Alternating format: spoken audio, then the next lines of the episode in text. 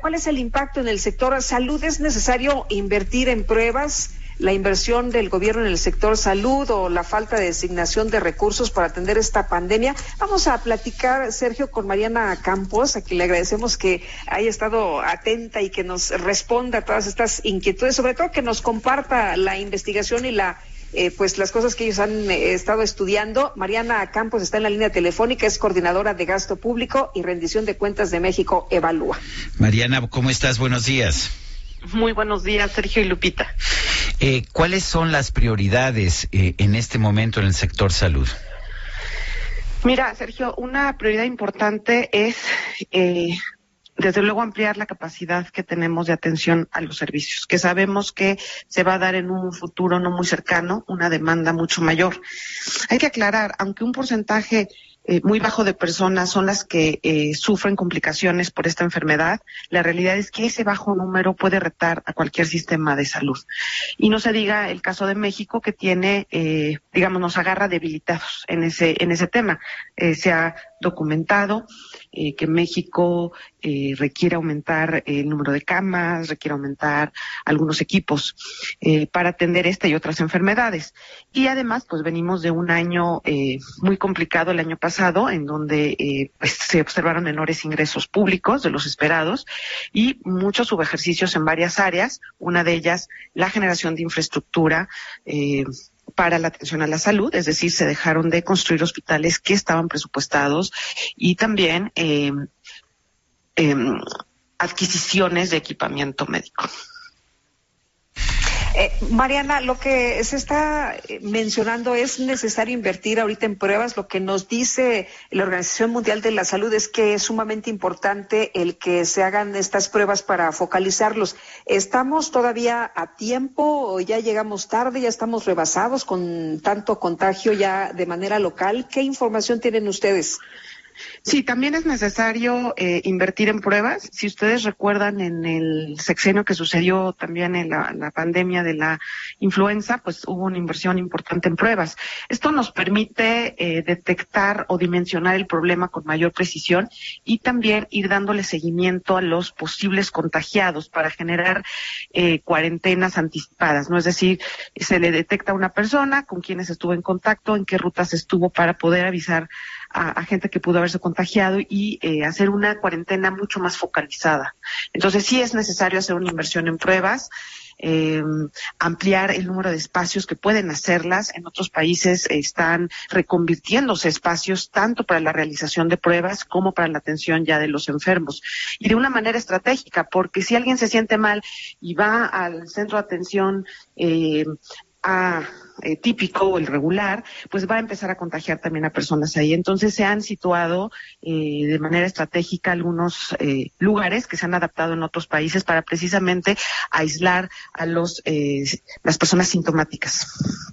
Eh, hay un problema también de falta de unidades de cuidado intensivo, ¿no es así? De respiradores.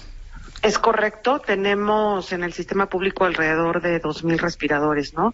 Entonces eso te dice que hay una capacidad ya instalada en donde si los casos críticos superan este número vamos a tener ahí un desbalance entre la oferta y la demanda.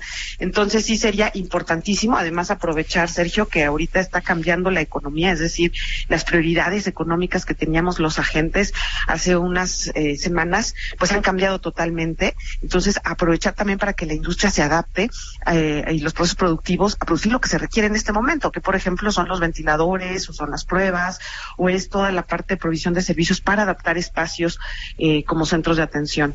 Entonces, eso sería indispensable eh, ir anticipándonos. Creo que eh, Italia y España nos muestran el futuro al que vamos o que no quisiéramos llegar, pero por eso mismo hay que anticiparnos a ese futuro.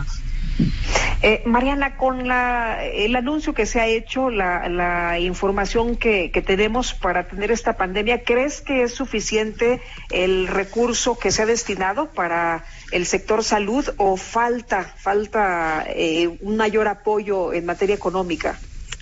No, yo creo que sí hace falta eh, un paquete mucho más contundente, es decir, eh, una estrategia eh, ya muy clara en donde se estén financiando lo que estamos comentando, además de un grupo de asesoría que ya nos esté em, preparando aquí a, a, las autoridades y a los médicos sobre lo que se ha vivido en los países que nos llevan ventaja en tiempo en este fenómeno. Entonces, eh, no siento que hemos anunciado todavía un paquete muy claro de financiamiento a eh, pues estas eh, actividades que nos eh, demanda la atención de una crisis como la que estamos ya atravesando y vamos a atravesar en mayor medida en las próximas semanas.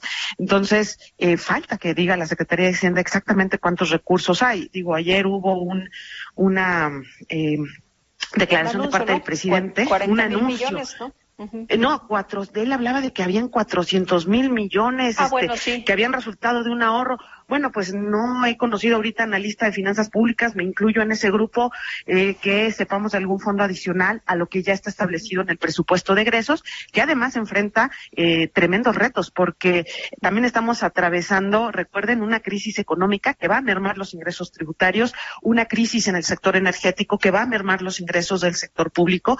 Entonces no vemos cómo incluso el propio presupuesto va a poder este, financiarse, ¿no? Yo creo que es un momento de asumir que va a haber un endeudamiento en el país eh, y empezar a costear para generar ya una certidumbre de la atención por parte del sector público en este punto. O sea, estos 40 mil millones de fondo para salud, para el bienestar, no son suficientes. Esos 400 mil millones serían un muy buen saque, pero no existen en adición al presupuesto y el, el presupuesto tiene eh, pues retos enormes para poder cumplirse, porque no vamos a observar los ingresos públicos que estábamos esperando en ese presupuesto. Bueno, pues gracias, gracias por conversar con nosotros, Mariana Campos. Fue un gusto. Hasta luego. Buen día. Mariana Campos, coordinadora de gasto público y rendición de cuentas de México, Evalúa. Son las 8.41.